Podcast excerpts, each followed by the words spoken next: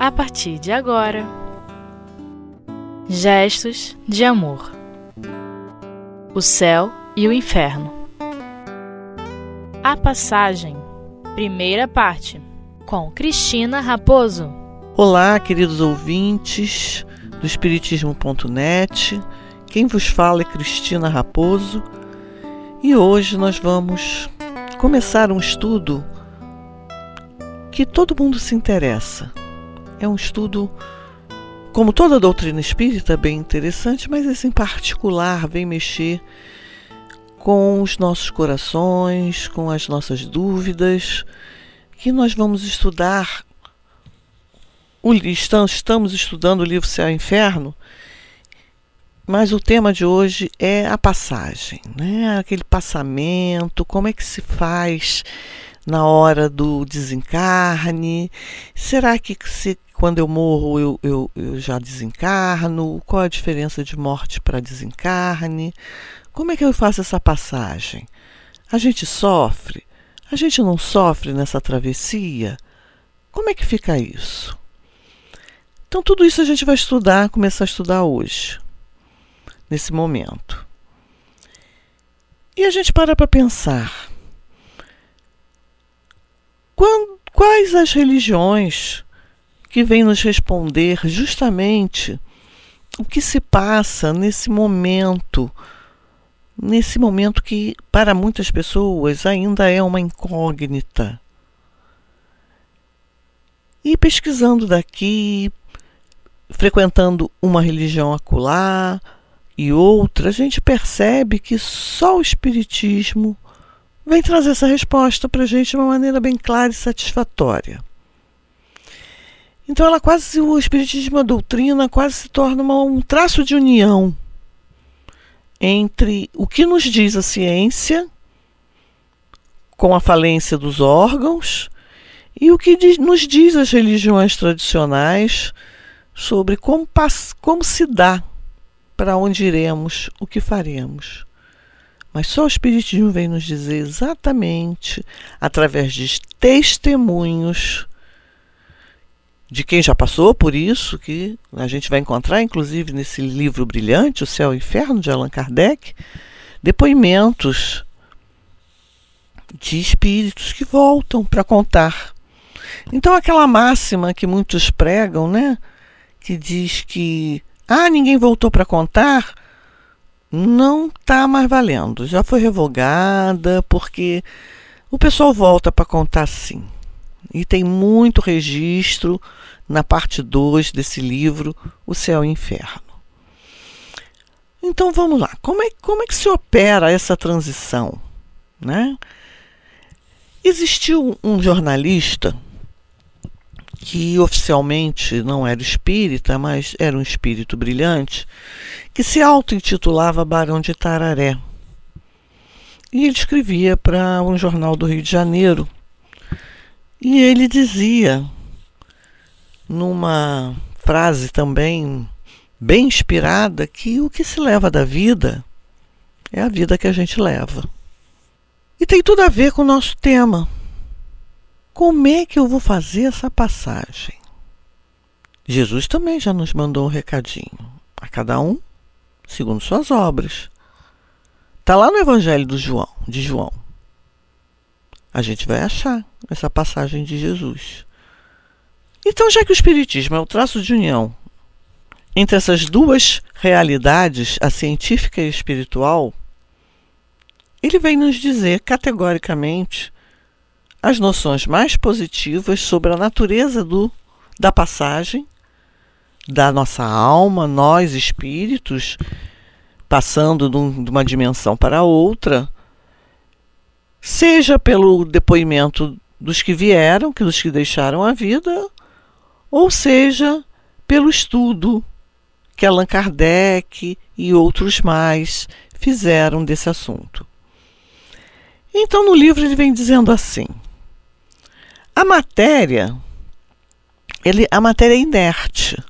Nós, corpo físico, somos inertes e somos insensíveis, tá? Depois que acontece o fenômeno biológico da morte. Somente a alma, somente nós, espíritos, é que vamos experimentar as sensações de prazer e de dor, de acordo com a natureza desse fenômeno. Durante a vida, tudo que acontece no nosso corpo repercute na nossa alma, repercute na, no nosso espírito. E essas impressões vão ficar gravadas de maneiras de maneira mais positiva ou não tão positiva. E é a alma que sofre, não o corpo. Este, o corpo, é apenas um instrumento da dor. Deixando o corpo, é a alma que é a paciente. Interessante isso, né? Durante a vida, gente, olha só, o fluido espiritual, tá? Penetra no nosso corpo em todas as suas partes e serve de veículo às sensações físicas da alma para todas as suas é, todos os seus meandros que o nosso perispírito, que é o nosso corpo espiritual, como dizia Paulo de Tarso, ele vem agregado ao nosso corpo molécula a molécula. Então, em qualquer recanto, em qualquer frestinha que haja, em qualquer espaço, não há vazios. Existimos, existimos nós, agregados à nossa, ao nosso corpo físico, o nosso instrumento de relação aqui na Terra. Com a extinção Veja bem, com a extinção orgânica desse corpo, aí sim vem a separação da alma, por rompimento do laço fluídico que os une, que se desprende pouco a pouco de todos os órgãos, de forma que a separação só é completa e absoluta quando não restar mais um só átomo do perispírito unido a uma molécula do corpo. O que, que é isso? Ele vem colocando para nós quatro situações no livro em que nós podemos, que pode acontecer conosco, dependendo de como a gente leva a vida, como a gente lida com as vicissitudes da vida, com a nossa própria vida, que pode vir a ocorrer sim. Ele diz assim, primeiramente, que se no momento da extinção da vida orgânica o despreendimento do perispírito fosse completamente realizado, a alma não sentiria absolutamente nada. Isso acontece? Acontece. Num, numa segunda situação, é que se nesse momento a coesão, a coesão dos dois elementos está em toda sua força, produz-se uma espécie de dilaceramento que reage dolorosamente sobre a alma. Terceira hipótese, terceiro caso, se essa coesão é fraca, frágil, essa separação é fácil e se opera sem abalo. E no quarto caso, ele também vem nos dizer que se após a cessação completa da vida orgânica, ainda existirem numerosos pontos de contato entre o corpo, o corpo físico e o corpo espiritual ou perispírito, a alma, nós, poderemos sentir os efeitos da decomposição do corpo até que tudo esteja inteiramente desligado, molécula a molécula. Como nós ninguém morre, nasce de forma igual, ninguém deixa a vida do corpo também de forma igual. Existem semelhanças? Existem, claro. mas é passo a passo. E são esses passos que a gente vai estudar daqui a pouco, depois do nosso intervalo.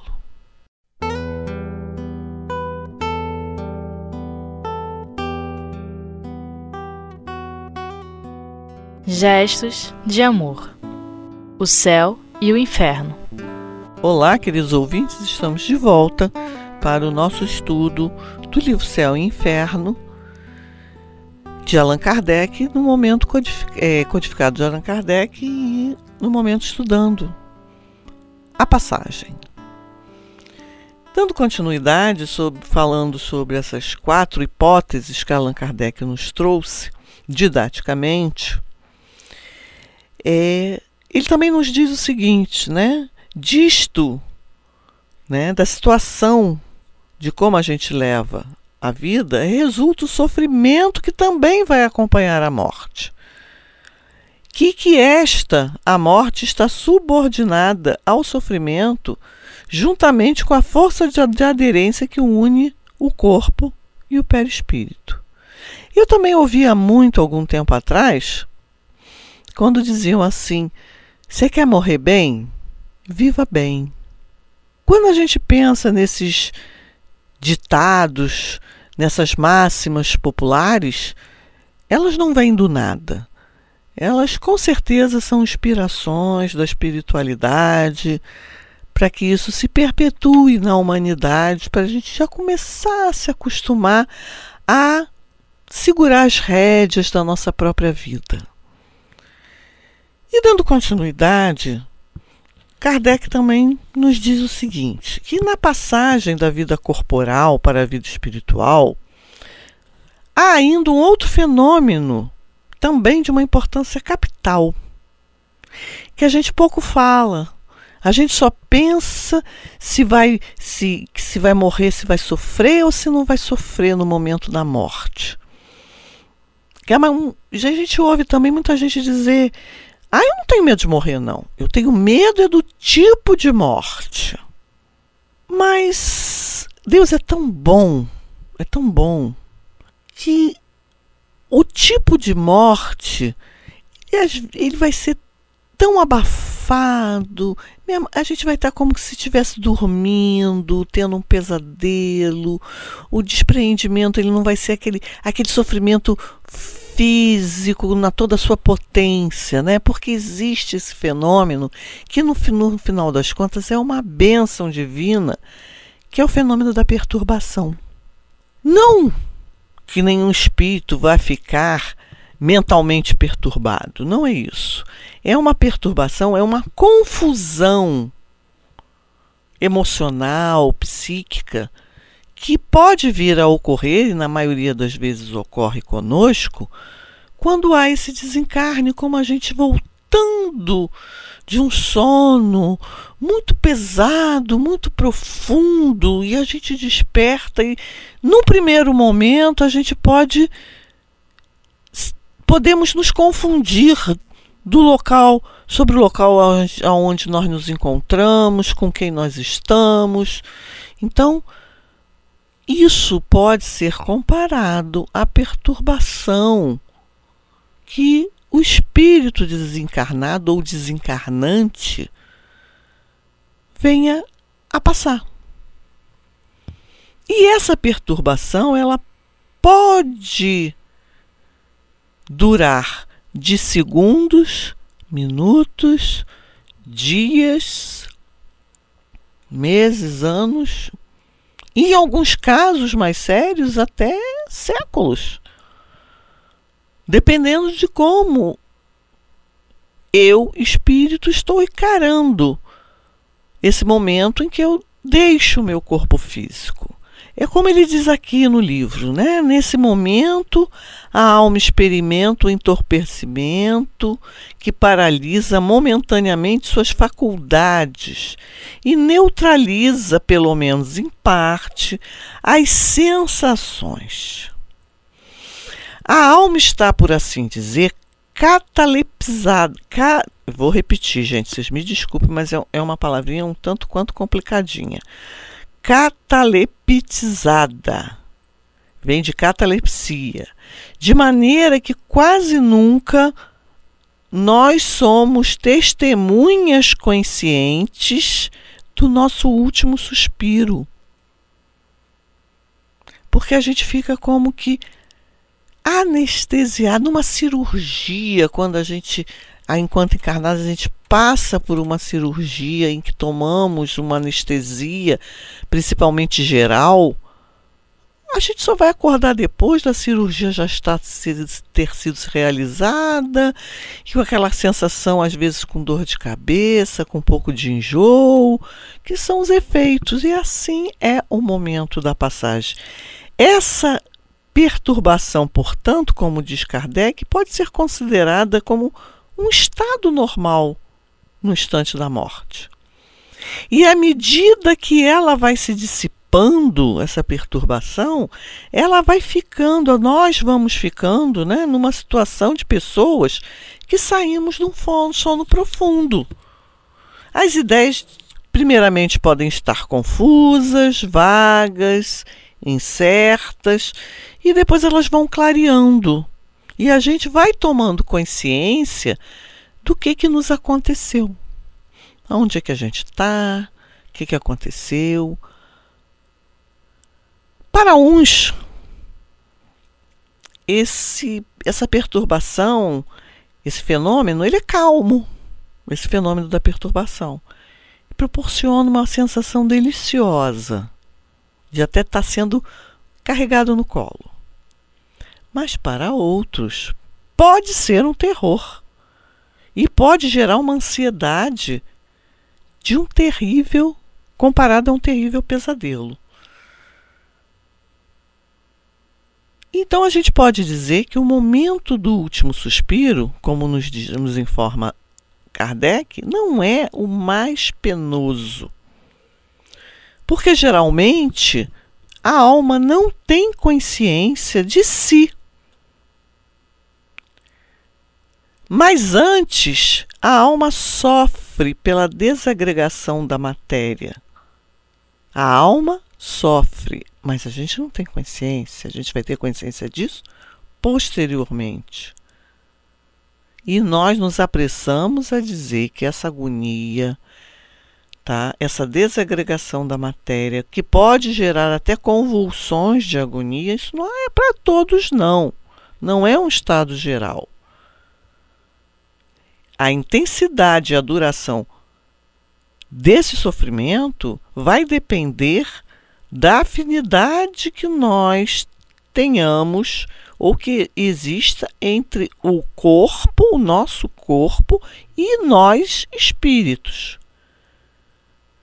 Se eu for mais apegada às coisas materiais, fatalmente o meu desligamento será mais penoso. É a lei natural das coisas. Quanto mais desapegada eu tiver das coisas materiais, mais fácil será para mim e para os meus espíritos colaboradores, os meus os espíritos, meus guias, que ninguém desencarna sozinho, a gente tem sempre ajuda, nós nunca estamos sozinhos, também será mais fácil para eles fazerem esse trabalho. Eu quero fazer aqui um parêntese também para lembrar que existe uma literatura do nosso Chico Xavier, que é do nosso André Luiz, nosso autor espiritual, que é Obreiros da Vida Eterna, aonde são narrados, são descritos cinco tipos de desencarne que nós podemos utilizar essa, essa obra para sermos esclarecidos de maiores detalhes quanto a vários tipos de morte. E olha que interessante: cada personagem desse livro reza numa religião. Não necessariamente todos são espíritos. Então vamos procurar buscar nas obras correlatas também informações riquíssimas para o nosso esclarecimento a, o estado moral nosso é o, a principal vertente, é o item mais importante de como faremos o nosso trespasse, como muita gente fala, né? Essa passagem, esta viagem, a primeira escala da nossa viagem. Então, queridos irmãos, no momento ficamos por aqui e aguardando a continuidade, desejando que vocês façam uso do livro Céu e Inferno, que é riquíssimo, e teremos continuidade desse estudo num próximo programa. Muito obrigada e fiquem com Deus.